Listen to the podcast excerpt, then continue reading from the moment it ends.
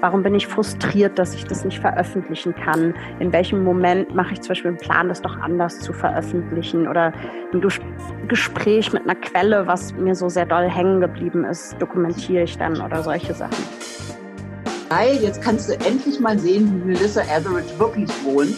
Und dann habe ich das gesehen und habe mir gedacht, oh, echt?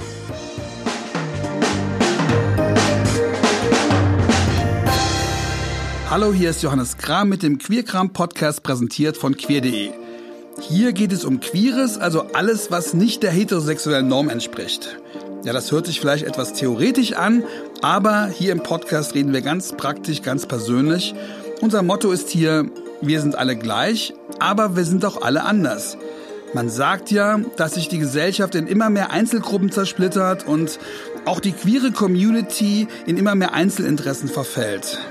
Das mag sein, aber trotzdem glaube ich, dass wir bei allen unseren Unterschieden doch auch ein Gespür dafür haben, eine Art inneres Verständnis für das, was uns eint. Ja, und ich glaube, dass wir uns alle etwas zu sagen haben.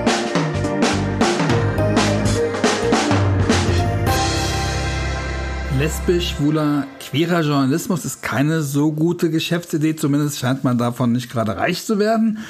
Dabei ist er so wichtig. Er weist auf Missstände hin, er entlarvt die, die, die uns klein machen wollen, die uns verfolgen überall auf der Welt, erklärt auf, er macht Politik, Kultur und Wirtschaft Druck, dass sich die Dinge zum Positiven ändern für unsere Communities. Also ohne queeren Journalismus gäbe, ginge es uns allen schlechter.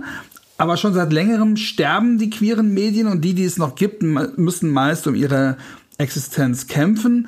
Ja, und jetzt noch die Corona-Krise. Das Berliner Stadtmagazin Siegessäule erscheint seit 1984, also während der AIDS-Krise gegründet worden, während einer Pandemie entstanden und jetzt ausgerechnet möglicherweise ähm, kann es zum Opfer einer neuen Pandemie werden.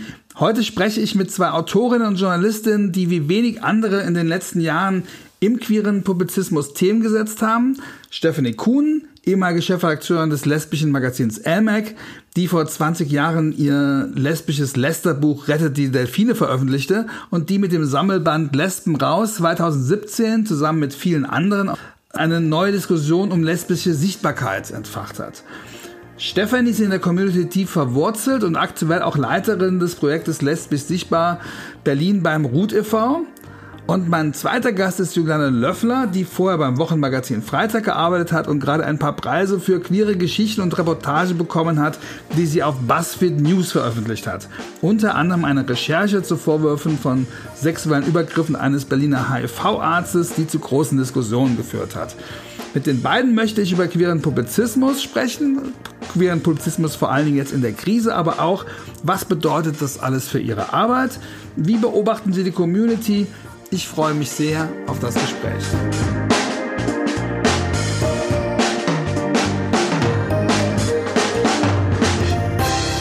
Hallo Stefanie, hallo Juliane. Hallo. Hallo Johannes. Führt ihr auch so eine Art Corona-Tagebuch gerade? Ich tue es tatsächlich ja. Echt? Was du planst, äh. was du planst zu veröffentlichen? nee, ich schreibe es tatsächlich für mich selbst. Also ich bin, ich bin sowieso eine fleißige Tagebuchschreiberin und ähm, ähm, ulkigerweise habe ich festgestellt, auf wie viel Wissen ich zurückgreife, von dem ich gar nicht mehr wusste, dass ich das habe und ob das halt äh, beispielsweise auch so ein literarisches Wissen ist. Ich habe mich während meines Studiums in den 90ern ganz intensiv mit äh, Literaturen beschäftigt, die äh, zu Zeiten von Pandemien entstanden sind. Und das sind sozusagen halt die Pestpandemien, ähm, die spanische Grippe, AIDS und ähm, das war so ein Febel von mir in den 90ern und äh, viel Als ob du es geahnt hättest, dass das nochmal nützlich wird, oder? ich habe es tatsächlich nicht geahnt. Ich glaube, das war was, was zutiefst Morbides, was ich so habe. Ähm, und dann habe ich aber auch gemerkt, um mich überhaupt zu sortieren und äh, also plötzlich berichtet dieses, dieses Eis, alles sieht draußen total normal aus. Wir haben demnächst Frühling. Ähm, das ganze Jahr war geplant und ganz plötzlich ist alles völlig unsicher. Und ähm, es sieht schön aus, aber das Schöne hat halt einfach was unglaublich Dunkles. Und ähm, ich rette mich immer sehr damit, dass ich abends eine Stunde mich hinsetze und einfach Sachen auch mal aufschreibe. Planst du das irgendwie zu veröffentlichen oder wird da noch wird irgendwas draus, was Leute lesen sollen? Ach, das weiß ich noch nicht. Also äh, da mache ich, also, habe ich noch nie drüber nachgedacht, äh, um irgend sowas zu veröffentlichen. Also ich mal gucken, vielleicht kommt es ja in meinen Nachlass. Hm.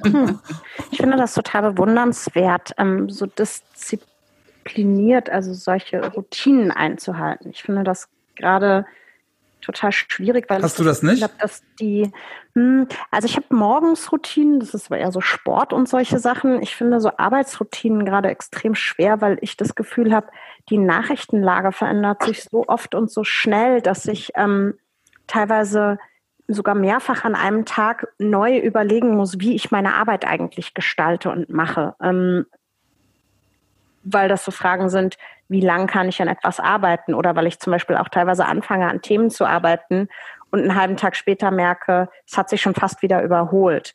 Oh ja. ähm, mhm. Weil man anfängt zum Beispiel was zu recherchieren und dann gibt es aber eine neue Situation oder einen neuen Beschluss, ähm, der das schon wieder ja obsolet gemacht hat so und ähm, und deshalb. Aber es könnte ja gerade auch ein Thema sein, das zu beschreiben, mm, wie das gerade ist. Das machst ja. du für dich nicht. Also was ich tatsächlich mache, ist so Recherchetagebücher zu führen. Das heißt, ähm, ich äh, fange an, so ein bisschen aufzuschreiben.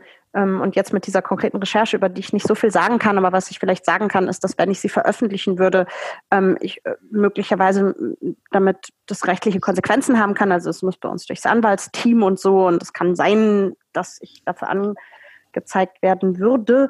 Ähm, darauf muss man sich vorbereiten. Und das Zweite, dass ähm, ich für diese Recherche mit sehr, sehr vielen Leuten gesprochen habe, ähm, die natürlich auch darauf warten, dass ich das veröffentliche. Und da habe ich jetzt angefangen, einfach so ein bisschen zu dokumentieren und zu sagen, wem, mit wem habe ich welche Nachrichten geschrieben, warum bin ich frustriert, dass ich das nicht veröffentlichen kann, in welchem Moment mache ich zum Beispiel einen Plan, das doch anders zu veröffentlichen oder ein Gespräch mit einer Quelle, was mir so sehr doll hängen geblieben ist, dokumentiere ich dann oder solche Sachen.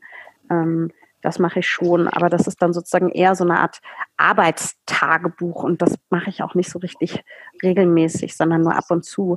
Ähm, ich habe aber was Zweites angefangen und zwar ähm, fahre ich sehr viel Fahrrad im Moment und ähm, sehe wahnsinnig viele Graffitis natürlich. Also dieses Hashtag mhm. Leave No One Behind zum Beispiel, was man ja wahnsinnig viel, also hier gerade so in Neukölln ähm, sieht man das echt viel, also ein Aufruf für Solidarität mit Geflüchteten, ähm, vor allen Dingen auf den griechischen Inseln, aber auch anderswo. Und ähm, ich hatte irgendwie vorgestern so einen Moment, dass ich vorbeigegangen bin und dachte, das sind eigentlich Momente der Zeitgeschichte. Das spürt man ja selten Absolut. in so einem Moment. Meistens guckt man ja hinterher drauf und sagt so, Wahnsinn, ja. das war so ein Moment der Zeitgeschichte. Und ich habe im Moment ähm, das Gefühl, mit Corona sind wir so ganz aktiv in so einer Zeit, in der man sehr stark wahrnimmt, das, was passiert, ähm, hat eine sehr große Bedeutung und so einen sehr weitreichenden Impact und das weiß man jetzt schon, ja. Und mhm. ähm, ich habe so angefangen, diese Graffitis so zu fotografieren und ich weiß noch überhaupt nicht, was ich damit mache oder ob ich überhaupt irgendwas damit mache, aber ich hatte irgendwie das Gefühl, wenn die dann in fünf Jahren überstrichen sind von äh, durch Gentrifizierung oder was auch immer, dann finde ich das irgendwie ein schönes Zeitdokument, was ich aufheben möchte. Aber habt ihr nicht auf der anderen Seite auch das Gefühl, dass weil alle Leute diese zeitgeschichtliche Bedeutung ahnen und wissen. Also oft weiß man es ja erst später, aber jetzt wissen wir es alle gerade, da ist etwas passiert, das passiert sonst eigentlich nie und dass da jetzt ganz viele Leute ganz viel sammeln, ganz viel schreiben. Ich habe so ein bisschen Angst vor der ganzen Corona-Literatur, mhm. die irgendwann über uns hineinschwappen Oh ja, wird. es gab auf Twitter schon so ein Thread, wie würdet ihr euer Corona-Buch nennen, mit so Titelvorschlägen. Und Ach, ich war so, oh Gott, ich glaube, die Leute wollen lieber ihre Ruhe mit dem Thema, wenn es irgendwann vorbei ist, statt auch noch tausend Bücher darüber zu lesen. Ja, ich, da war letztlich auf, auf ich glaube, es war Deutschland Radio Kultur, da hat irgendwie so ein Theaterkritiker gemeint, ja, und äh, die Theater sollten ganz bald öffnen und wenn sie klug wären, dann würden sie die Stücke ja alle auch in Bezug zu Corona setzen. Ich glaube, dass wir, wenn wir wieder ins Theater gehen, total genervt sind und was anderes hören wollen, oder? Wie geht's euch? Also ich, ich, ich habe auch das Gefühl, dass es dann erstmal, dass es so eine Sättigung ist. Und ähm, das hat ja natürlich auch einfach ganz viel damit zu tun, Angst auszuhalten. Und ähm, das, äh, das ist wahnsinnig stressig, immer diese Anpassungsleistungen zu erbringen. Und ähm, äh, tatsächlich auch zu vertrauen, darauf zu vertrauen, ähm, dass gewissermaßen uns, unser, ich nenne es mal so kitschig, unser Schicksal in der Hand der richtigen Leute ist. Mhm. Und ähm, von und das finde ich anstrengend. Und das finde mhm. ich, äh, also ich habe auch überlegt, irgendwie, ähm, also ich habe das dann immer wieder, wenn ich dann ausnahmsweise mal Netflixe abends, weil ich, ich, ich gucke den ganzen Tag auf irgendwelche Bildschirme, ähm, also jetzt abends noch Netflixen, nee, ich nicht. Mhm. Ähm, schaffe ich einfach nicht. Ähm, und merke aber tatsächlich irgendwie, ich greife auf sehr viel wieder auf Literatur zurück. Und ähm, ähm das, wollte, das, das, das wollte ich euch eh fragen, weil alle, ja. wir sind ja alle auch im, im Kulturding irgendwie drin und produzieren ja auch Kultur, konsumieren Kultur und es wird ja ganz viel gestreamt, Lesungen, Aufführungen. Aber für mich ist das irgendwie kein Ausgleich. Im Gegenteil, mich macht das eher noch mehr frustriert, äh, dass ich gerade keine Live-Kultur erleben kann.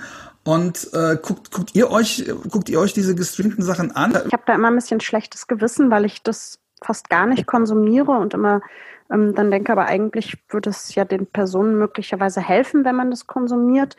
Ähm, aber ich habe das Gefühl, finde eher so meinen eigenen Weg zu den Dingen und, und es muss, es stellt sich ganz viel um.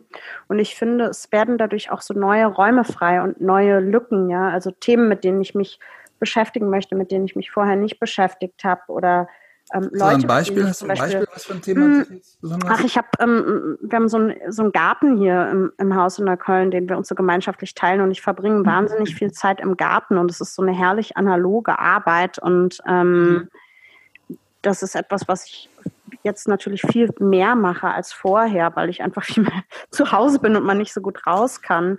Ähm, oder ich habe meinen alten Schallplattenspieler wieder in Betrieb genommen, den ich echt lange nicht benutzt habe und ähm, irgendwie Bücher rausgesucht, die ich lange mal lesen wollte. Also ich habe irgendwie hier zum Beispiel so Wegweisende Neuköllnerin, so ein klassisches äh, Frauenrechtsbuch, total schön. Mir Kannst du uns eine nennen? Darin so gestöbert. So, also eine wegweisende Neuköllnerin empfehlen? Äh, ähm, ich, ich bin auf Seite drei ungefähr, deshalb ähm, habe ich bisher erst über eine gelesen und das wäre jetzt ein bisschen unfair gegenüber allen anderen, wenn ich die jetzt einfach empfehlen würde.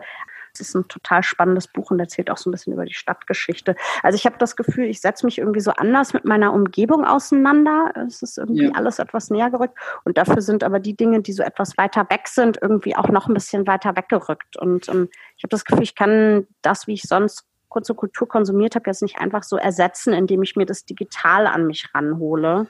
Dann lass uns kurz über die wegweisende äh, Neuköllnerin äh, Juliane Löffner reden, die, ähm, äh, mit, die ja bei BuzzFeed arbeitet. Viele Leute kennen BuzzFeed als so ein Unterhaltungsmedium mit ganz vielen Listen und Unterhaltung und, und bunten Bildern und, und Sachen, die irgendwie Spaß machen. Und dann gibt es ja BuzzFeed News, da arbeitest du. Ähm, da habt ihr viele Preise gewonnen. Du bist da für LGBTI und Feminismus zuständig. Es gibt, glaube ich, in ganz Deutschland kein Medium, was sich so ein Ressort gönnt, eine Person, die nur diese Themen macht. Und jetzt, vor ein paar Wochen, kam die Meldung, dass BuzzFeed Deutschland verkauft werden soll. Kannst du uns sagen, was das für dich bedeutet und wie die Situation gerade ist? Mhm. Also ähm, BuzzFeed, das wissen viele nicht, ist ja ein sehr, sehr großes Unternehmen. Ich glaube 1300 Mitarbeitende weltweit, die meisten davon in den USA, aber es gibt auch viele Kollegen in Japan oder Brasilien, Mexiko, und eben unter anderem auch in Deutschland sind wir ein ganz kleines Team, nur neun Leute. Und ähm, was passiert ist, ist, dass BuzzFeed wie im Prinzip alle anderen Medienunternehmen auch zwar mehr gelesen wird als vorher, aber auch weniger Anzeigen verkauft und dadurch einfach Geld fehlt. Ähm, und das hatte zur Konsequenz, dass Geld gespart werden muss und das wird auch eben bei diesen internationalen Büros, wie wir eines sind, gemacht. Und bei uns ganz konkret ähm, heißt es, haben wir die Nachricht bekommen, das ist jetzt so vier Wochen, drei oder vier Wochen her, glaube ich, dass wir verkauft werden und wenn wir nicht verkauft werden, wird das Büro zugemacht. Wir sind jetzt im Moment so in diesem Prozess, dass Verkaufsgespräche geführt werden. Ähm, das Gute ist, es gibt sehr, sehr viel Interesse und das wird sich jetzt so die nächsten Wochen zeigen, ob daraus was wird oder nicht. Das heißt, konkret weiß ich nicht, ob ich die nächsten in ein paar Wochen äh, diese Arbeit so noch weitermachen kann. Und ähm, was das für mich heißt, es gibt ja immer so diese persönliche Ebene und sozusagen eine systemische Ebene. Und für mich persönlich mache ich mir da jetzt nicht so viel Sorgen, weil ich ehrlich gesagt denke, wenn ich diesen Job nicht mehr mache, dann wäre das für mich natürlich wahnsinnig traurig, aber dann werde ich etwas anderes machen. Und ich bin da immer so ganz zuversichtlich und denke so, dann werde ich mir schon was anderes organisieren. Und ich komme schon irgendwie über die Runden, ich werde nicht am Hungertuch nagen und ich habe keine, keine Kinder zu versorgen. Und das machen wir da irgendwie ja, wirklich nicht viele Gedanken. Und ähm, für das Systemische macht mich das total traurig, weil ich ähm, das so wichtig finde, dass es diese Stelle gibt und auch äh, an ganz vielen Rückmeldungen, die ich bekomme und, und äh, vielen Leuten, die mir ihre Geschichten schicken und erzählen und wollen, dass ich das veröffentliche, merke, dass es total gut ist, dass es so eine Anlaufstelle gibt. Ähm, und ich sage das nicht, weil ich finde, dass unbedingt ich das machen muss und nicht jemand anders, aber ähm, ich glaube, ich dass es total wichtig ist, ähm, diese LGBT-Reporterin so eine Position zu haben. Ich würde mir wünschen, dass es das in viel mehr Redaktionen noch gäbe. Und ich fände das ist ja genau die Frage, warum wahnsinnig traurig, wenn es, ja. wenn es diese Position nicht mehr gibt. Ja. Stefanie, zu deiner Situation, ähm, du bist ja nicht nur Autorin, sondern du arbeitest ja auch, machst auch Projektarbeit, also Arbeit vor Ort. Du bist ein Teil von RUT, das steht für Rat und Tat, also ein Verein, der sich vor allem um ältere und auch behinderte Lesben kümmert. Wie hat die Situation das Leben eurer Zielgruppe verändert? Kannst du dazu was sagen? Ähm, verändert, also verändert hat sich eigentlich, äh, ich bin vorsichtig mit dem Wort Veränderung, weil tatsächlich wird einfach sichtbar, was vorher sowieso schon da war. Und, ähm, und das ist natürlich in dem Augenblick, wo ähm, der öffentliche Raum wegfällt, ähm, sind natürlich die äh, Lesben, die dorthin kommen, äh, sind einfach auch wieder halt eben in so einer Form von Isolation und ähm, ich würde einige auch äh, sind auch einsam, ähm, sind noch vulnerabler, weil halt eben die, die Community weggebrochen ist. Also auch die tägliche Begegnung. Und das ist unglaublich wichtig. Und ich glaube, ähm, das ist was, äh, ein, ein ganz großes Drama, das irgendwie natürlich viele aus, aus den unterschiedlichen LSBTI Communities betrifft. Äh, viele von, ich sage jetzt mal so schulterlich uns, viele von uns kommen aus ähm, äh, Zusammenhängen, äh, die sie, wo sie sich als, als anders empfunden haben, wo sie einsam im Anders waren und sind nach Berlin gekommen, um halt eben, äh, früher hieß das Gleichgesinnte zu finden. Und, ähm, mhm. und dieses jetzt plötzlich, also ich meine, das ist wie so ein Marlene Haushofer-Roman, äh, die Wand irgendwie plötzlich ist da diese Deck, also diese Glaswand und man kommt nicht mehr zu den anderen. Und das finde ich tatsächlich sehr schmerzhaft. Und dazu wird natürlich auch sichtbar, ähm, dass äh, ich glaube, also dass diese Sozialität, die nicht mehr gelebt werden kann, ähm, dass das einfach sehr, sehr viel ist von dem, was wir haben, weil äh, viele einfach nicht viel haben.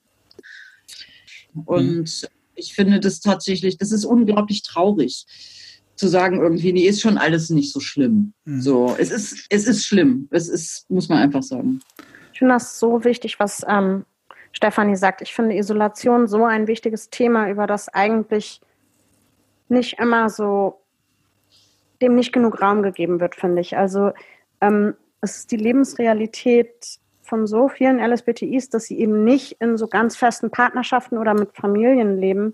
Und ich finde irgendwie dieses, auch dieses Hashtag Stay at Home, ich sage jetzt nicht, alle sollen rausgehen, aber es, natürlich ist so ein Stay-at-Home-Hashtag passiert auch aus einer privilegierten Situation heraus. Und man, man muss hm, halt auch richtig irgendwie gucken, wie geht es den Leuten psychisch. Und, und wenn so eine ganze Community wegbricht, weil die eben größtenteils im Kunst- und Kulturbereich, der einfach gerade tot ist, stattfindet, wo die Leute sich halt begegnen und ganz viel über Netzwerke und, und Beratung oder Begegnungsstätten stattfindet, die zu sind, dann, dann finde ich, muss man schon überlegen, wie einfach lässt es sich sagen, ja, bleib zu Hause. Ja.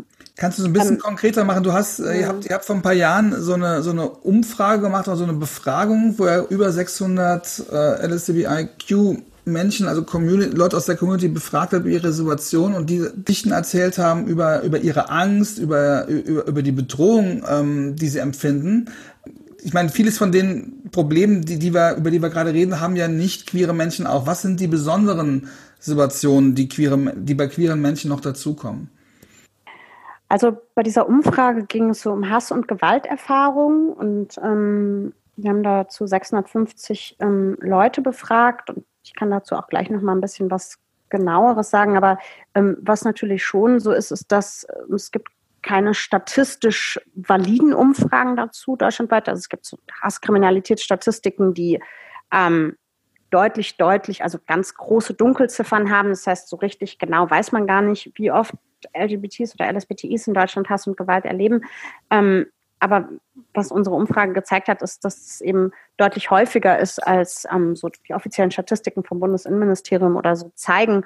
Ähm, und das ist natürlich schon erstmal, wie soll ich sagen, so ein Grundsetting, mit dem man durchs Leben geht, in dem man natürlich ist, man irgendwie psychisch belasteter ist. Und äh, es gibt ja viele Studien dazu, die zeigen, dass die Depressionsraten einfach und auch die, die Suizidraten einfach sehr viel höher sind. Und das sind natürlich erstmal, wie soll ich sagen, so ein Grundsetting, mit dem man in so eine Situation geht, die statistisch gesehen zumindest, ähm, in der man es erstmal schwieriger hat als viele andere Personen ich glaube, dieser, dieser Wegfall von diesen kulturellen Institutionen, also ähm, macht sich schon auch, was ich eben gesagt habe, so beim Thema psychische Gesundheit dann bemerkbar. Also ich habe ähm, einen jungen queeren Freund, mit dem ich gerade sehr, sehr eng im Kontakt bin und ähm, der einfach wahnsinnig viel Zeit in schwulen Clubs verbracht hat. Und jetzt kann man sagen, so, hm, naja, gut, kann er halt nicht mehr in die Clubs gehen, aber so ist es nicht. Für den war das einfach ein total großer, wichtiger Teil seiner gelebten Identität und die haben einfach alle zu. Und er ist halt die ganze Zeit zu Hause und der kann nachts nicht schlafen und äh, dem hat wirklich, ja, einfach depressive Verstimmung und dem geht's schlecht, weil dem einfach, ja, das, das fehlt, seine Identität so zu leben. Das kann der einfach im Moment nicht. Und ich glaube, das ist sozusagen, betrifft natürlich eine heterosexuelle Kleinfamilie überhaupt nicht so stark, weil für die ein Stück weit ja, ein, ein, großer Teil zumindest der Alltagsrealität zu Hause oder der sozialen Realität eben äh, schon auch zumindest in großen Teilen weiterläuft und bestehen bleibt. Habt ihr das Gefühl, dass Community für, ja, für die Community als wichtiger betrachtet wird oder dass man mehr merkt, wofür sie eigentlich da ist, was sie, wie sie uns geholfen hat oder wie sie vielen von uns hilft? Oder habt ihr das Gefühl, dass es gerade eine geringere Rolle spielt? Ich finde, das ist was, was eine sehr, sehr große Rolle spielt, weil Community, also in Form von Gemeinschaft, ähm, ist, das ist einfach auch ein Sehnsuchtsort und ähm, aber auch ein Ort, in der irgendwie Sehnsucht auch gestillt werden kann und ähm, einfach nur sehnsüchtig zu Hause sitzen und zu gucken irgendwie wie, mit mit was, mit welchen Reizen man versucht in irgend äh, äh sich abzulenken, ähm, um vielleicht nicht die Angst zu spüren die Einsamkeit zu spüren. Ähm, ich finde das, ich kann es mal nur wiederholen, ich finde das tatsächlich sehr dramatisch und ähm, ich ärgere mich in meinem Alltag auch sehr oft darum, äh, darüber, dass man in den sozialen Medien so den Eindruck hat, irgendwie alle kommen klar, alle können plötzlich irgendwie spielend ins Internet wechseln, äh, alle sind plötzlich irgendwie App und, und Social Media ExpertInnen und ähm, also Krise, welche Krise, ich komme klar, ich mache dies, ich mache das, ich mache mach jenes und ähm, immer wenn ich beispielsweise halt mal äh, bei äh, guten Bekannten und auch Kollegen und Kolleginnen äh, einfach mal nachbohre, höre ich dann ganz oft, dass sie nicht gut klarkommen mit der Situation. Aber welche Rückschlüsse ziehen wir daraus für die Community? Die Community verändert sich gerade, weil sie prekärer ist, weil sie sich anders ja. aufstellen muss. Wie wird die Community oder wie soll die Community nach der Krise aussehen? Ich weiß gar nicht, ob die anders aussehen muss als vorher. Ich glaube, die Frage ist eher, schafft es die Community, sich nach der Krise wieder so aufzustellen wie vorher? Oder ist einfach, äh, jetzt mal ganz blöd gesagt, überlegt, überlebt es auch ein Teil einfach nicht? Also wir sehen ja gerade bei so wirklich total wichtigen Institutionen wie die Siegessäule, die so wichtig ist für queere Kommunikation in dieser Stadt oder das Schwutz, ähm, äh, wo es mhm. ja Begegnungskultur, auch Partykultur, ähm, gibt. Das sind einfach Orte, die so strugglen, gar nicht die ganzen vielen kleinen Institutionen noch jetzt gar nicht aufgezählt. Ähm, die Frage ist eher, kriegt man die ehrlich gesagt ganz pragmatisch finanziell so durch die Krise, dass die hinterher noch da sind und wenn die nicht mehr da sind, schaffen die das überhaupt, sich wieder neu aufzubauen oder sind da einfach Lücken hinterher? Also ich glaube, der, der Anspruch kann, muss gar nicht unbedingt sein, wir müssen jetzt so gestärkt daraus hervorgehen, sonst wäre schon gut, wenn wir ich, überhaupt. Ich meine nicht gestärkt. Ich, ich meine es nicht gestärkt. Ich ja, meine ja. jetzt abgesehen von dem, was wir zu retten haben, sind mhm. die Zielrichtungen, müssen die vielleicht andere sein. Mhm. Ich glaube, ich, glaube, dass es ganz stark darum geht, einfach zu akzeptieren, dass es kein, äh, dass, dass das danach nicht aussehen wird wie das vorher. Und das ist natürlich eine sehr, äh, es, es, klingt düster und ich komme mir, komme mir auch jetzt gerade so in unserem Gespräch, komme ich mir jetzt so vor, irgendwie, als wäre ich hier irgendwie The Darkness persönlich. Aber, Nein. aber ähm, ich, wir sind jetzt ganz einfach ganz starken Veränderungen unterworfen und ich denke, wir müssen mit Veränderungen umgehen und ähm, das ist, äh, das erfordert Mut, das erfordert Kreativität, Dinge auch neu zu machen und ja. Aber es bedeutet auch andere Prioritäten zu setzen, oder nicht? Letztendlich wird es das, wird es das tun. Und also welche Prioritäten sollten wir uns vornehmen? Haben wir uns als Community vielleicht in den letzten Jahren auch mit Dingen beschäftigt, von denen wir jetzt merken, dass sie eben nicht so wichtig sind oder dass wir vieles einfach vergessen haben?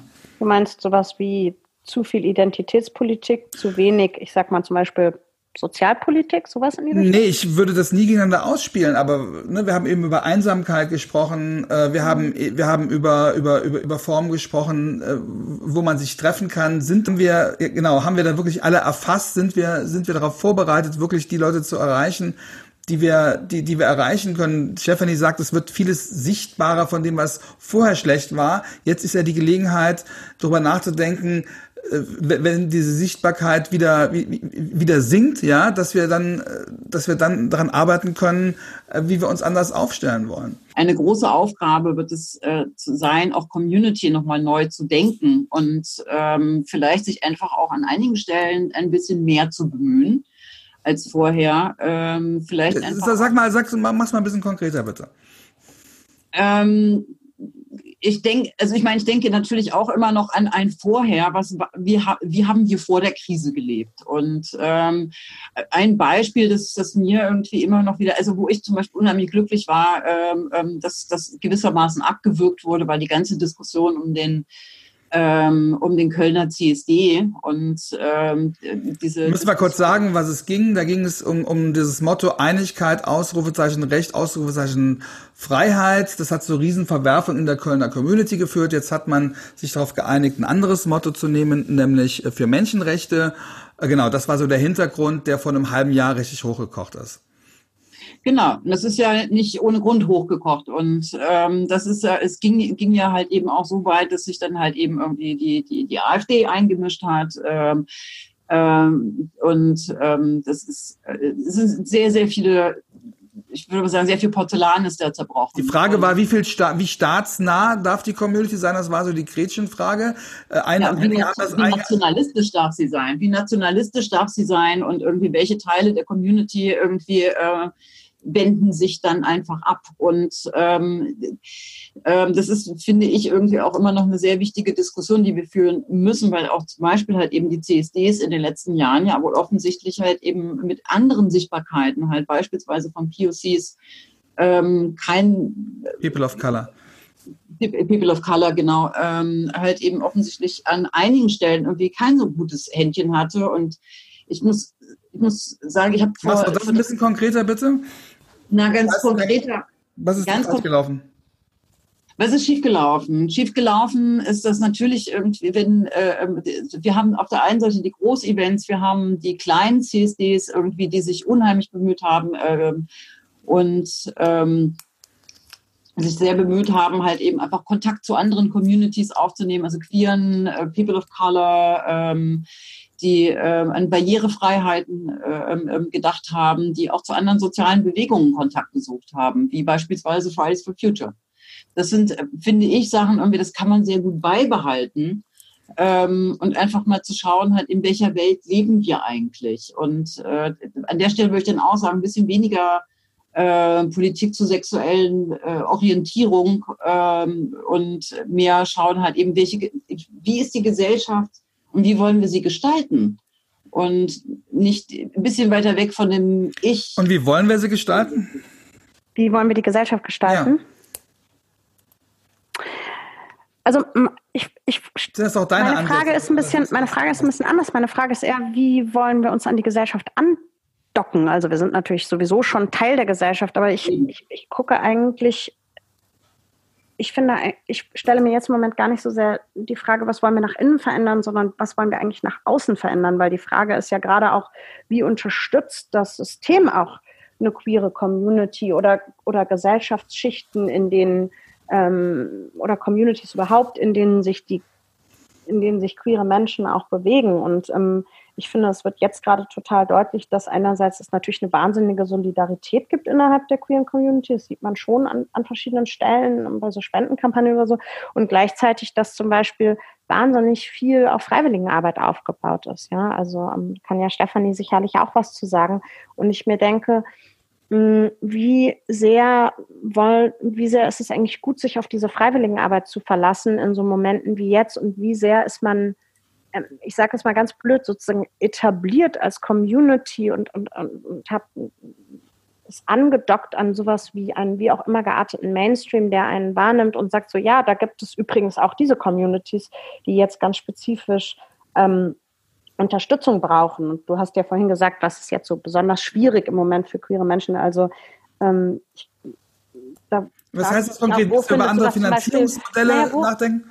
Ja, nee, aber also ich frage mich zum Beispiel, also jetzt um mal konkret über ein Feld zu reden, zu dem ich auch was sagen kann, ist so queere Publizistik. Also ähm, wo mhm. finden solche Themen denn in großen Medien statt? Also ich kann mhm. ja mal erzählen, was ich jetzt so bekommen habe an Nachrichten in den letzten Tagen. Also zum Beispiel, ich habe einen Hinweis bekommen von jemandem, der im Moment Probleme hat, seine HIV-Medikamente zu bekommen, weil die nicht mehr ausreichend geliefert werden, was ein existenzbedrohliches Problem ist. Oder es hat sich eine NGO-Mitarbeiterin bei mir gemeldet, die bei einer NGO in Marokko arbeitet wo es gerade so eine Zwangsouting-Kampagne gibt ähm, über schwule Apps ähm, und mir gesagt hat, kannst du mir irgendwie helfen, das zu publizieren. Das sind so Themen, die habe ich in deutschen großen Medien alle überhaupt nicht gesehen, aber die verdienen es natürlich recherchiert und erzählt zu werden. Ja, und, das heißt, auf der einen Seite und, und da frage ich mich, wo, brauchen wir nicht viel mehr sozusagen eine Awareness in, in so Mainstream-Medien, aber vielleicht auch in anderen Bereichen, ja. ähm, dass, es, dass es diese Gruppe gibt, die eine spezifische Problematik hat oder vielleicht auch verletzlich ist. Und, und das würde ich mir eigentlich noch mehr wünschen. Ähm, Reden wir über die Siegessäule. Die Siegessäule, das wichtige Berliner Stadtmagazin, was es, glaube ich, in der Art weltweit so nicht gibt. Also sowohl was jetzt die, die Form von Journalismus betrifft, als auch wie das wirklich als queeres Projekt geführt wird, also wo Schwule, Lesben und, und die ganze Community quasi mitarbeiten und auch angesprochen werden. Die meisten solchen Magazine, wenn man sich in den anderen Städten anguckt, sind reine Anzeigenplätzchen geworden. Es sind keine richtig unabhängigen Medien mehr. Die Siegessäule macht das seit Jahrzehnten auf hohem Niveau. Die Siegessäule ist jetzt in Gefahr. Ähm, habt ihr den Eindruck, dass es gerettet werden kann? Juliane, du hast heute mit Manuela Kai gesprochen. Kannst du uns was zur aktuellen Situation sagen? Mhm. Also erstmal, es war so schön mit Manuela also Manuela Kai ist, die, ist, die, ist eine der beiden Herausgeber, muss man dazu sagen, genau. Genau, ich glaube Geschäftsführerin auch. Geschäftsführerin, ähm, ja. Also Manuela hat erstmal erzählt, es gibt so eine riesige Welle der Solidarität. Da ist sie total dankbar für. Wolfgang Tillmanns kam ja und hat eine riesige Spendenaktion da gestartet. Also Wolfgang Tillmanns, der Fotograf. Der Wolfgang Tillmanns, der Fotograf, ähm, hat verschiedene KünstlerInnen versammelt. und die haben gespendet ihre Werke an die Siegessäule, die die jetzt verkaufen können.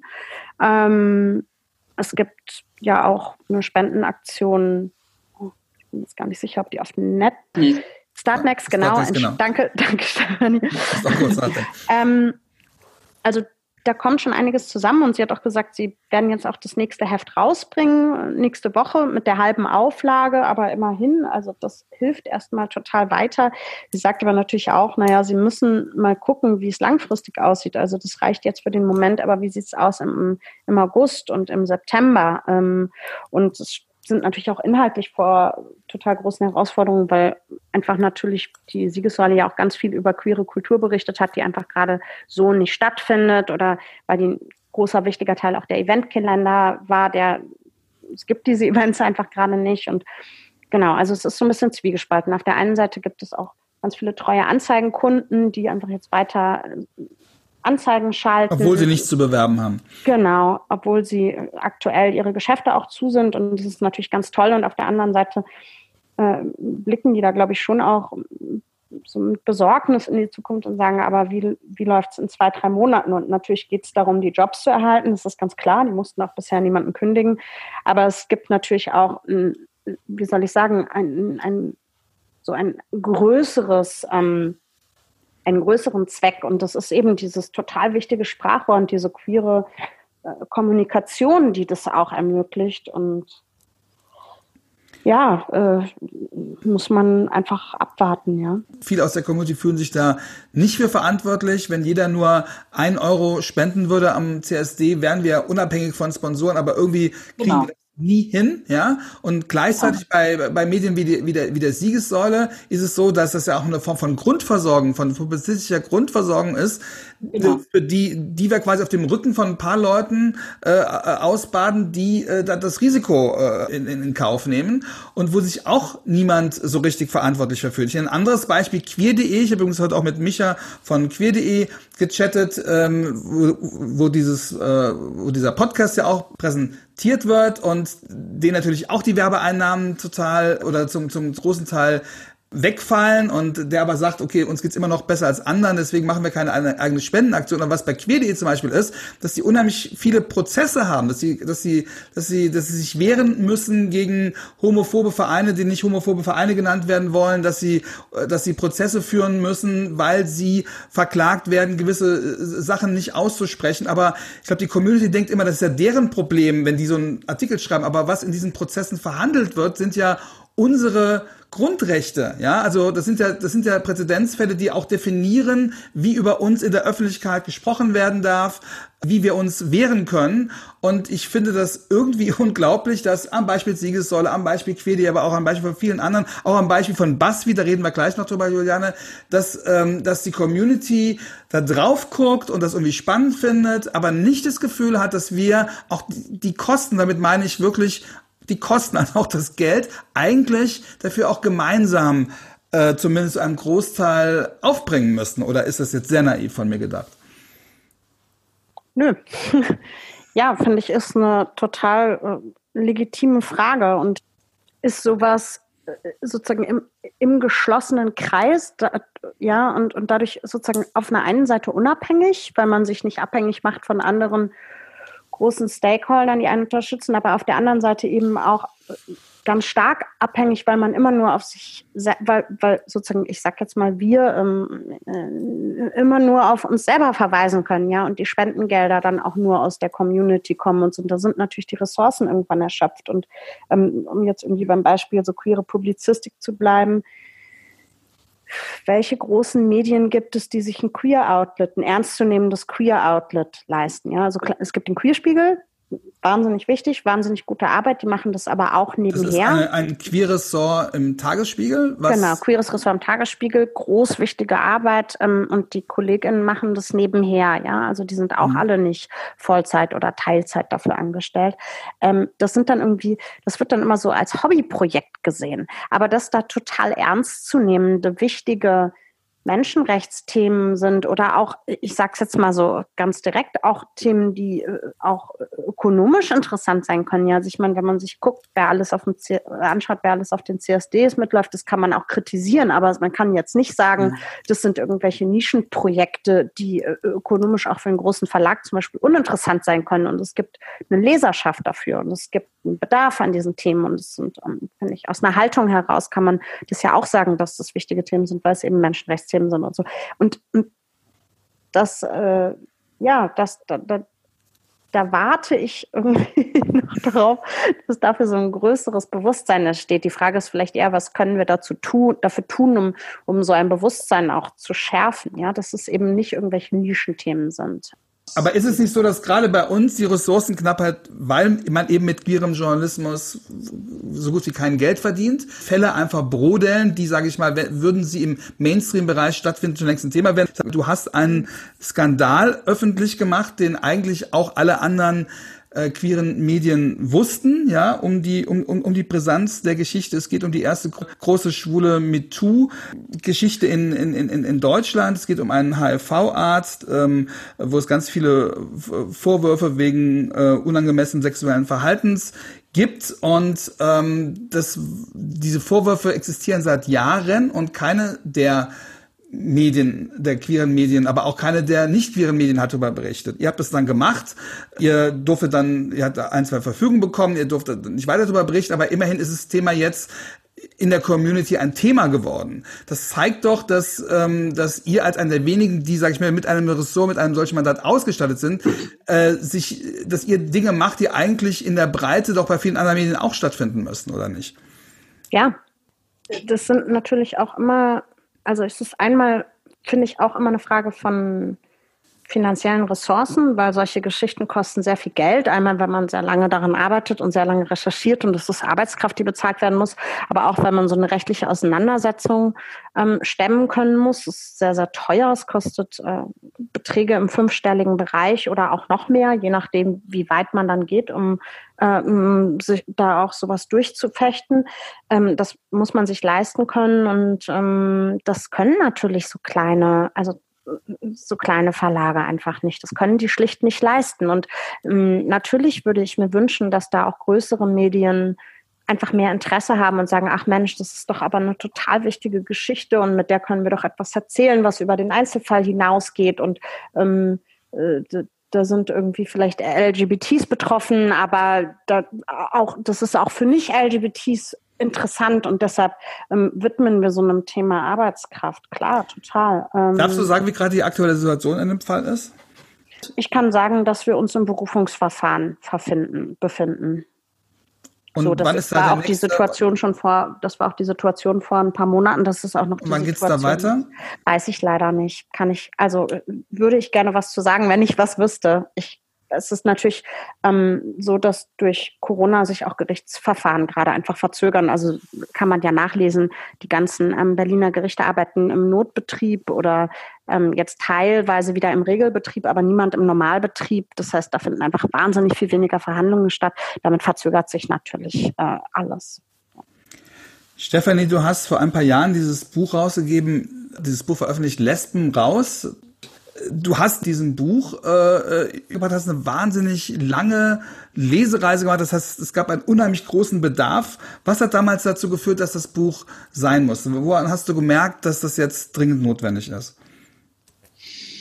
Es ist ein Dauerbrenner, das Buch. Also ähm, es ist sehr nett von dir, dass du mir diese ganzen Credits gibst, aber tatsächlich ist äh, Sichtbarkeit und Sichtbarkeiten irgendwie das, äh, das Thema lesbischer Sichtbarkeit, äh, das ist äh, also für Deutschland auf jeden Fall schon 1904 auf dem Tisch und es ist auch sehr viel dazu publiziert worden, aber in der Form das so zu machen und ähm, nochmal zu aktualisieren oder halt eben verschiedene. Dann auch ein Projekt Themen draus zu machen. Ja auch Projekt draus zu machen. Genau, das einfach nochmal zu versammeln. Und das ist, ähm, ich habe da ja eine hauptsächlich sehr journalistische Herangehensweise äh, gehabt, ähm, weil ich glaube halt immer auch an, an Bücher halt eben als, das sind Artefakte, die haben sich irgendwie äh, gerade sowas, das hat sich, muss man, Themen muss man sich alle paar Jahre neu anschauen und neu bewerten. Und äh, mir war das sehr wichtig, ähm, dass es halt einfach etwas Manifestes halt eben gibt, um Diskussionen halt in Diskussionen einzusteigen. Und zwar nicht nur halt eben jetzt über Sichtbarkeit, äh, äh, sondern halt eben, was sind denn eigentlich die Themen, die zu Unsichtbarkeiten führen? Was ist denn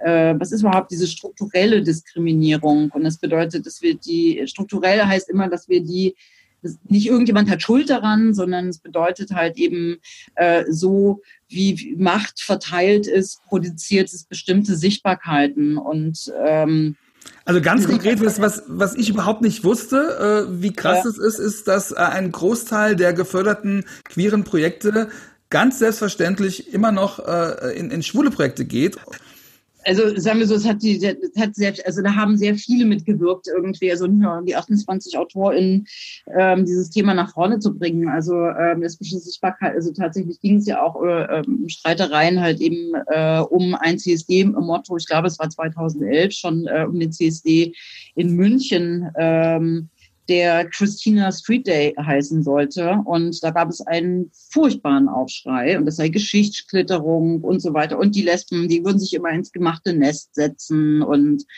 ähm, wenn man sich strukturell anschaut, wer dieses Nest eigentlich gebaut hat irgendwie, dann würde ich da ganz kleine Brötchen backen. Ähm, das ist das eine. Und das andere ist halt natürlich, äh, es war einfach auch Zeit, darüber zu reden. Und das, was du auch schon gesagt hast mit den Förderungen, es ist für Berlin tatsächlich so, dass äh, von allen Förderungen, die in die LSBTI-Projekte geht, ähm, sind 50 Prozent in rein, rein schwule Projekte ähm, und äh, 6 Prozent nur gehen in die Lesbenprojekte.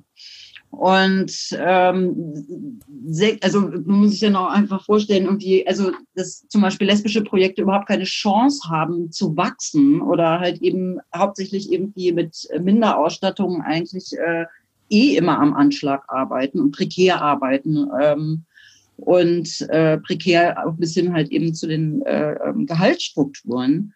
Und ähm, das sind sechs Prozent und die anderen 44 Prozent, äh, die gehen dann tatsächlich in, ich nenne sie jetzt mal äh, Hetero-Projekte beziehungsweise gemischte Projekte, die kleine LSBTI-Projekte machen. Ähm, und dann sind wir schon bei 100 Prozent. Äh, dann äh, gibt es ja immer noch irgendwie dieses hartnäckige Gerücht irgendwie, die Transprojekte würden den Lesben irgendwas wegnehmen. Nein, die Transprojekte sind noch viel, viel schlechter auf, aufgestellt. Also von daher irgendwie, da gibt es keine Konkurrenz, äh, wenn ich mir das genau anschaue. Jetzt sind wir Dreier Vertreter der viel beschriebenen, viel verschriebenen Berliner Blase, wo die Community sich ja angeblich immer nur über sich selbst dreht. Wir irgendwelche äh, positiven Signale aus Berlin senden, dass doch nicht alles so schlimm ist, dass wir uns doch nicht nur behaken? Gibt es auch irgendwelche Sachen, die besser werden? Oder ist alles so schlimm? Ist alles noch, ist alles noch, ist alles noch schlimmer, als man im Rest der Republik liest? Aber also ich, ich bin da an der Stelle immer sehr gnädig mit Berlin, weil ich mir denke, das ist Berlin. Irgendwie in den 20ern haben sich schon alle gestritten und ähm, alle streiten sich immer wieder, aber es ist gleichzeitig auch einfach eine unglaublich kreative Stadt. Und äh, ja, es ist eine anstrengende Stadt und ähm, ähm, Streit und Schmerz und ähm, das gibt's auch, aber es gibt gleichzeitig auch viele Ideen, viele Umsetzungen, viel Kreativität. Also ähm, ich mir denke, wenn es kein Streit ist, ist es nicht Berlin. man muss auch sagen, dieses Schwule gegen Lesben, natürlich gibt's das. Natürlich sind das Sachen, die haben oft auch mit Geld zu tun und auch mit Strukturen, aber es gibt doch auch ganz viel in der Stadt, was mit Schwulen, mit Lesben und mit dem Rest der Community funktioniert. Oder ist das jetzt von mir wieder mal zu schön geredet? Nö, das Problem sind ja nicht die Schwulen, das Problem ist Sexismus. Und ähm, das ist, äh, und dementsprechend irgendwie äh, gibt es natürlich, es gibt unglaublich starke Solidaritäten, Freundinnenschaften, ähm, unter, gegenseitige Unterstützung und äh, also jetzt Beispiel nur eins, was ich na, also auch herzzerreißend schön fand, war, ähm, als wir im Rut ganz schnell halt eben diese Stoffmasken gebraucht haben ähm, für unseren äh, Besuchsdienst, einfach erstmal, um es zu überbrücken mit, äh, mit Masken. Wir wussten denn noch gar nichts mit Masken. Irgendwie war es äh, der Mann von Margot Schlönske, der einfach innerhalb kürzester Zeit. Ähm, Margot Schlönske, muss man sagen, ist eine ja. Berliner, Berliner Dreck-Legende, äh, ja, kann man das so sagen? Ja. Eine, mit einer ganz tollen äh, Kochshow auf Facebook, aber auch ganz vielen, vielen anderen Shows. Nur für die Nicht-Berliner das nochmal kurz gesagt, ja. Genau, das ist äh, und der der Mann hat ähm, hat äh, innerhalb kürzester Zeit äh, uns 20 äh, äh, äh, so Mundschutzmasken äh, ähm, genäht und äh, offensichtlich aus Stoffresten eines ähm, doch recht bekannten Kleides irgendwie von Margot Schlönske. ja, ja, aber jetzt haben wir irgendwie immer dieses. Und da muss man jetzt durchatmen durch dieses, durch dieses jahrzehntelang getragene Kleid. Nein, nein, das ist irgendwie schon frischer Stoff gewesen. Aber immer okay. wenn ich äh, Margot, Aufnahmen von Margot Schlönske in dem Kleid sehe, denke ich immer, haha. Und wir haben die passenden Masken dazu. Was ist dein Eindruck, Juliane, von der Community in Berlin? Gibt es die überhaupt noch? Es wird ja immer, immer gesagt, ja, das driftet immer mehr auseinander. Wozu brauchen wir denn die anderen? Äh, was ist dein Eindruck? Klar, die gibt es auf jeden Fall noch. Ich finde, ähm, viele Orte, an denen ich mich bewege, empfinde ich als extrem inklusiv, wo es auch ich das ehrlich gesagt nicht so stark so dieses Schwule gegen Lesben erlebe, sondern die viel stärker denken im Sinne von wirklich alle Buchstaben durchgedacht, ja, wo auch so Diskurse ja. stattfinden über Asexualität, über Intersexualität, über Trans, Transgender, Transgeschlechtlichkeit. Ähm, also wo viel, viel mh, diverser gedacht wird. Also keine Ahnung, so Orte wie das Silver Future oder der Südblock. Was ist das Silver Future? Was, was musst du jetzt kurz so sagen für Leute, Bars, die beide so Bar- und Kulturorte, ja. an denen auch Konzerte stattfinden. Und ähm, das sind beides Orte, die ich als extrem offen ähm, und, und, und, und mit einer sehr starken Willkommenskultur erlebe, ohne dass die sozusagen einzelne ähm, Begehrensstrukturen oder Sexualitäten ähm, oder Geschlechtlichkeiten so labeln. Und ähm, ich, ich, ich empfinde das schon, dass, dass es diese Orte gibt und dass sich da viele junge Leute auch bewegen. Und das finde ich total toll. Und im Moment, ähm, jetzt während dieser Corona-Zeit, ähm, erlebe ich das ist jetzt vielleicht gar nicht unbedingt was queer-spezifisches, aber in dieser Stadt, die ja manchmal auch so hart und auch so ein bisschen unverbindlich ist, man kann jeden Termin bis zwei Minuten vorher absagen. Mm, es ist so verbindlich gerade. Die Leute halten einfach so Termine ein und man verabredet sich zum Telefonieren und die das Leute wird ganz schnell wieder vorbei sein, oder? Alle sind erreichbar, aber das finde ich ganz herrlich. Ähm, und, und, und ganz schön. Und es gibt natürlich auch also obwohl wir ja räumlich alle auseinanderrücken, habe ich schon im Moment das Gefühl, man rückt auch näher zusammen. Also wie gesagt, auch so Gespräche ähm, wie mit Manuela Kai heute von der Siegessäule. Es ist einfach schön. Man ist sich irgendwie ganz nah und solidarisch und wünscht sich alles Gute und so aus vollem Herzen. Und ähm, äh, es gibt so Kooperationen. Ich habe neulich, haben wir ganz schnell ein Stück mit der Taz einfach zusammen gemacht, weil klar war, die Kollegin und ich arbeiten an demselben Thema und da haben wir telefoniert und gesagt, komm, wir veröffentlichen das jetzt zusammen. Und ähm, sowas würde man vielleicht sonst, hätten wir sonst vielleicht nicht unbedingt gemacht oder es wäre viel komplizierter Weil der Konkurrenz geworden. Hat, oder? Weil es eine Konkurrenz gibt, ganz klar, genau. Und ähm, das finde ich total schön zu sehen, dass es ähm, so ein bisschen Eitelkeit und oder so ein bisschen gegeneinander kämpfen auch wegfällt, weil man das Gefühl hat, es gibt so ein bisschen und gemeinsam zu überstehen und dadurch halten wir so ein bisschen enger zusammen. Das klingt jetzt so ein bisschen pathetisch, aber ich empfinde das schon durchaus so. Ähm, sich sehr viel Sorgen füreinander, umeinander zu machen, sich sehr viel zu fragen, wie es einem geht, sich Zeit zu nehmen, sich zuzuhören. Ähm, das erlebe ich schon sehr stark so in den Gesprächen, in Telefongesprächen hauptsächlich. Das, das, heißt, man kann sagen, diese ganzen Streitigkeiten oder diese ganzen Berliner Diskussionen um Solidarität, um Repräsentanz, um Community, die haben tatsächlich bewirkt, dass jetzt, wo wir das alles brauchen, es auch tatsächlich da ist? Oder? Das sehe ich ein ganz klein bisschen anders oder würde das, ja, ich würde das, ich würde das vielleicht anders kontextualisieren und ich glaube, also ganz traditionell sind, äh, würde ich sagen, äh, schaltet dieses Wir gerade um in den Überlebensmodus. Mhm. Und ähm, das ist, äh, ist was, was passiert zum einen, glaube ich, auch intuitiv.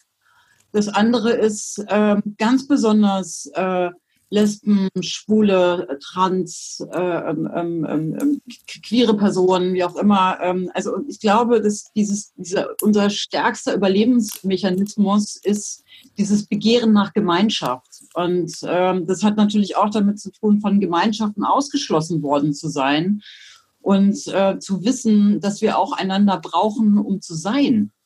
Und ähm, also über die eigene schwule, lesbische Trans-Community hinaus, meinst du?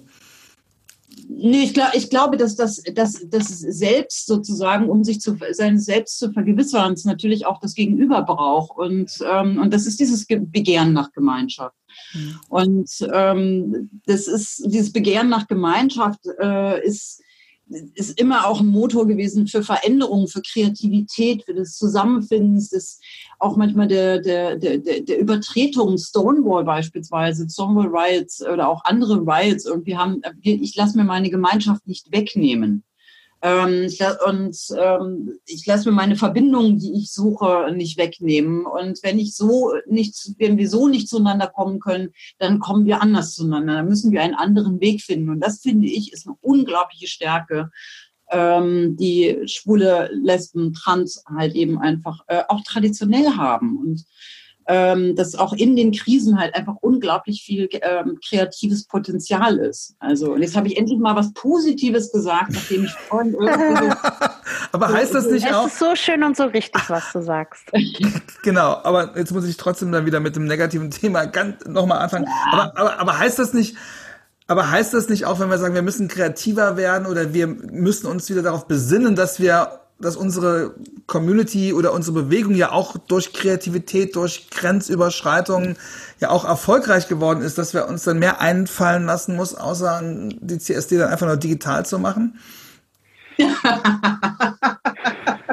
Entschuldigung, der digitale CSD. Ich glaube, ich ähm, habe auch schon sehr viel gelacht über die digitale. Also mein das meinen die Berliner CSD-Leute ja ernsthaft. Ne? Sie haben ja nicht gesagt, wir wollen mehr ins Netz oder wir wollen versuchen das Netz, sondern sie haben einfach gesagt, dann machen wir das halt dieses Jahr im Netz. Äh, das, was sie versucht haben, der Community äh, aufzutischen und, und sind dann ganz beleidigt, wenn man, äh, wenn man das, das kritisiert. Ja. Ist jetzt nicht der Zeitpunkt, wo man sagen muss, naja, ein CSD-Verein ist ja dafür da, diesen, diesen riesen CSD zu organisieren. Und wenn sie ihn nicht organisieren, dann ist er halt nicht mehr zuständig. Dann müssen wir halt alle nochmal gucken, wie wir diesen CSD mit Leben füllen. Ich glaube, wir dürfen an manchen Stellen und wo wir es können, auch einfach mal kurz Pause machen. Genau, okay. genau. Also kein CSD statt einem digitalen CSD. Finde ich persönlich, aber warum nicht? Also wenn, dann gibt es das als Event, gibt es das halt eben auch. Ähm, ich habe jetzt erstmal ein gewisses Grundvertrauen in die Leute, die das machen, dass die mit einer guten Idee kommen. Es wäre nicht mein CSD. Ich glaube, es wäre dann ein CSD, den ich, ich persönlich würde ihn wahrscheinlich nicht gucken, weil ich würde die ganze Zeit über eine, denken, ich gucke mir eine Oscarverleihung an. ich würde es ähm, gucken und ich würde mich freuen, wenn richtig viele Leute da sind und wenn alle zu zweit vor ihren Bildschirmen sitzen. Ich bin so, ich bin's, ich finde, da kann man sich schon auch Konzepte überlegen, die auch digital funktionieren. Es ist nicht so cool, es ist nicht perfekt, aber ich bin so, hey, irgendwie letztlich geht es darum, dass, dass man zusammenkommt und sich sichtbar macht. Und ich glaube, dass beides auch mit so einem digitalen CSD möglich ist ist okay, ich werde es einfach laufen lassen, damit irgendwie ähm, und, und, und gehe dann währenddessen in den Garten und werde behaupten, ich habe es gesehen. Komm dann zu dir zum Gucken, Stefanie. ja, genau. Nein, Stefanie, ist das, ist das, Nein, aber ich, Revolution ist eine sinnliche Erfahrung. Und das ist tatsächlich was, was mich an dieser ganzen Online-Geschichte halt eben einfach wirklich stört. Und das ist diese Sinnlichkeit, die wir haben irgendwie in, in, in der Versammlung. Und, ähm, und, und das ist für mich ist das unvorstellbar, aber andererseits, wenn wir jetzt Veränderungen haben, wenn wir andere Sachen, neue Formate ausprobieren, warum nicht auch einfach, wir, wir müssen. Dass man das tun soll, ist doch völlig klar, dass man das, dass man versuchen sollte, möglichst viel als digital zu machen. Aber mir geht es darum, so zu tun, als ob man ihn einfach äh, als ob man ihn einfach digital machen könnte, ohne zu überlegen, was kann denn tatsächlich nicht digital stattfinden. Da gibt es ja auch eine ganze Menge. Ja, ich meine, da gibt es ja auch nicht digital. Ja. Ja, aber Johannes, wir müssen uns auch erlauben zu scheitern. Ja, ja, aber das tun wir doch sowieso dauernd. Ich meine, Berliner Ja, eben. eben, das tun wir dauernd. Aber doch nicht als Konzept, aber doch nicht mit, doch nicht mit Ansage. Nee? Na, aber da ist das letzte Wort noch nicht gesprochen und ein paar Wochen Zeit sind wir auch, auch Okay, gut. Eine Sache, liebe Stefanie, du hast ähm, auf Facebook gepostet, äh, da ging es in, um ein Video der ehemaligen Bundes- Umweltministerin Barbara Hendricks. Und ja. ähm, weil viele, viele Leute ja gerade was posten von zu Hause aus. Normalerweise stehen die irgendwie vor tollen Hintergründen in Berlin mit der. Reichstagskuppel und mittlerweile stehen diese ganzen Leute ja für ihren Bücherregalen. Und da ja, hast ja. du offensichtlich dir die Mühe gemacht oder hast da sehr genau hingeguckt und hast, ich zitiere dich mal, was du auf Facebook geschrieben hast, äh, nachdem Frau Hendricks was gepostet hatte über wie Politik gerade funktioniert in der Corona-Krise, aber und hast geschrieben und so ein solides Bücherregal, man beachtet, die Bücher werden tatsächlich auch gelesen und stehen nicht nur schön da und sollen Intelligenz ausstrahlen. Da ist ein astreines Anwenderinnenregal in der Bewegung ist. Ich bin seit Wochen im Buchregal, Exegese, Schlaraffenland, rundgelesene Taschenbücher auf Kopfhörer einsortiert, wie wunderbar, bodenständig und unprätentiös. Ja. Ist es tatsächlich so, dass man aus diesen Bücherregalen, aus diesen Leuten was rauslesen kann oder nur bei Leuten, die du eh toll findest? Ich finde sie gar nicht eh toll, das kann ich so nicht sagen. Also so ein, ähm, ähm äh, so, äh, ich mache das tatsächlich schon sehr lange. Also, ähm, also wenn man mich zu sich nach Hause einlädt, irgendwie wird es passieren, dass ich wahrscheinlich irgendwie ins Bücherregal gucke und wahrscheinlich gucke irgendwie, ähm, ob Menschen ihre Bücher auch tatsächlich lesen. Ich habe bin da sehr vor, vorurteilsbehaftet. Ähm, ich bin einfach auch ja, bitte. Ich bin, ich bin wahnsinnig neugierig darauf, was Menschen lesen. Ich finde, Lesen ist Magie und ich finde es immer toll, in welchen magischen Orten sich Menschen bewegen und äh, was sie mitbringen aus diesen Büchern. Und ich habe immer ganz viele Fragen zu Büchern und so. Und es ist aber so ein, ich glaube, das ist mein eigenes, meine eigene Nerdigkeit, die ganz viel mit, mit Büchern natürlich zu tun hat. Aber wir sehen jetzt ja so viele Bücherregale wie noch nie, dank dieser ganzen. Das stimmt, das äh, stimmt. Ich bin, ja, ich finde das großartig. Ich finde das toll. Ich weiß jetzt von ganz vielen Menschen, wie sie eingerichtet sind. Und Erzähl mal, was, was, was hast du daraus gelernt? Naja, also das einige, bei denen ich gedacht hätte, sie hätten besseren Geschmack, sie offensichtlich nicht haben. ähm, und also beispielsweise Melissa Etheridge, die jeden Abend irgendwie ein Konzert gibt und immer in der gleichen Ecke. Und dann habe ich immer, ich habe mal, ich habe mal ein ziemlich langes Telefonat mit Melissa Etheridge geführt. Wow. Und ich habe mir ihre Wohnung bei diesem Telefonat immer vorgestellt. Und dann dachte ich mir, geil, jetzt kannst du endlich mal sehen, wie Melissa Etheridge wirklich wohnt. Und dann habe ich das gesehen und habe mir gedacht, oh, echt? Das ist ja ein bisschen, naja, profan. So. Aber vielleicht war das ja, war das ja nur eine Ecke, die gerade schön ausgeleuchtet war und sie wohnt, sie hat ganz andere Ecken möglicherweise im Haus und, und man ist jetzt ungerecht ihr gegenüber, weil durch Video man sich halt irgendwo hinstellen muss. Wo die Eileen Gray und äh, ähm, Bauhausmöbel stehen, meinst du? Was weiß ich wo, was weiß ich wo. Ähm, Juliane, macht uns das Angst, wenn Stefan die nächste Mal zu uns nach Hause kommt oder lassen wir trotzdem alles so, wie es steht? Was, ich was wünsche mir das dass wir es stehen lassen. auch nicht auf, versprochen. Wir räumen nicht auf. Das okay. gut, das bin ich gut. Ihr seid auch sowieso beide zu uns irgendwie eingeladen irgendwie. Also wir haben auf allen Etagen haben wir Bücherregale. das, Nein, das, das, werden wir überprüfen. Wann, am Schluss, wann glaubt ihr, wird das wieder soweit sein, dass wir uns im realen Leben wieder einladen dürfen? Wann ist es soweit? Was schätzt ihr?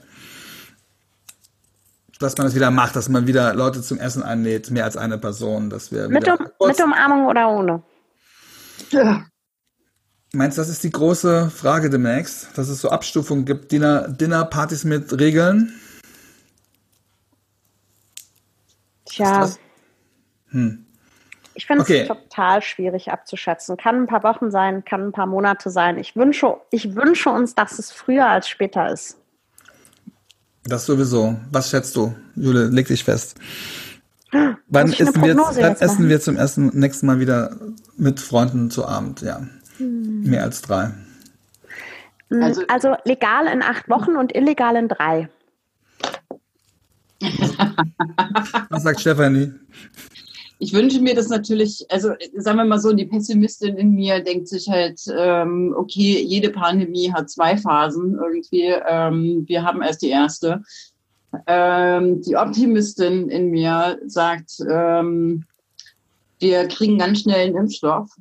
So, und ähm, es geht alles irgendwie noch glimpflich ab. Und dann hoffe ich, dass wir uns im Spätsommer alle zu tollen Gartenfesten das erste Mal mhm. sehen. Ähm, ich hoffe natürlich sehr irgendwie, äh, dass ich, äh, also ich sitze jetzt irgendwie mal jeden Tag allein auf meiner Terrasse, ähm, also beziehungsweise mit meiner Partnerin und den zwei Katzen. Ähm, ich merke schon, dass mir das auch wirklich unheimlich fehlt. Aber was mir auch tatsächlich wirklich sehr fehlt, ist nicht nur das gemeinsame Weggehen und Essen und auch irgendwie, mir, mir fehlt der Zufall. Und ähm, unsere schönsten Geschichten, die wir erzählen, haben immer was mit Zufällen zu tun. Ähm, und diese Zufälle, die zufällige Begegnung irgendwie auf der Straße zu sagen irgendwie, hey, komm, lass uns einen trinken gehen. Das gibt es so nicht mehr. Und ähm, sondern man sieht sich und äh, steht irgendwie plötzlich in anderthalb Metern Abstand, hat sich vorher immer noch umarmt und, und alle sind so komisch verhalten und gucken, gucken, gucken irgendwie komisch. Das ist was, oh Gott, ich möchte, dass das eigentlich sofort aufhört. Mhm. Und ähm, das ist, also von daher, ich mag gar nicht in die Kristallkugel gucken. Ich wünsche es mir sehr. Ich wünsche mir, wenn ich mir was wünschen dürfte und ich hätte jetzt irgendwie rote Schuhe und könnte die dreimal aneinander schlagen, irgendwie, dann würde ich sagen, lass, lass diesen Albtraum einfach sofort verschwinden. Es klingelt jetzt der Wecker und alle wachen, wachen auf. Aber immerhin, Stefanie, vielen Dank. Dank dir haben wir jetzt eine, eine ein Bild im Kopf, diese Spätsommer-Gartenpartys, das ist, dass es da ja. wieder losgeht. Und ich finde es ganz wichtig, dass man so ein Bild im Kopf hat und dass man dann sich an irgendwas ja. festhalten kann. Und ich finde, das ist eine schöne Vorstellung. Und ich finde, nach all dem, was wir heute meckern mussten und betrauern mussten und wo wir sagen müssen, dass wir nicht so richtig wissen, was wir uns vorstellen wollen und können, ist das doch eine tolle Vorstellung am Schluss. Julia, sind wir uns da einig. Können wir ja, das so? ich, ich bereite innerlich schon den Nudelsalat vor. Okay. Ah, super. Ja, okay. Jetzt wollen wir nicht abdriften. Vielen, vielen Dank, dass wir, dass wir die Zeit jetzt hier gemeinsam äh, verbringen durften. Vielen Dank, dass ihr da mitgemacht habt. Vielen Dank, ihr, die ihr zugehört habt, äh, dass ihr diesen Podcast treu seid. Die, die noch nicht diesen Podcast abonniert haben, bitte ganz, ganz schnell machen. Erzählt weiter, diskutiert drüber. Und ja, hört's nächste Mal wieder rein. Vielen Dank, Juliane, vielen Dank, Stefanie. Vielen Dank euch allen. Bis, bis zum nächsten Mal. Alles Gute und wie man ja heute sagt, bleibt gesund. Ciao. Danke, tschüss. Tschüss.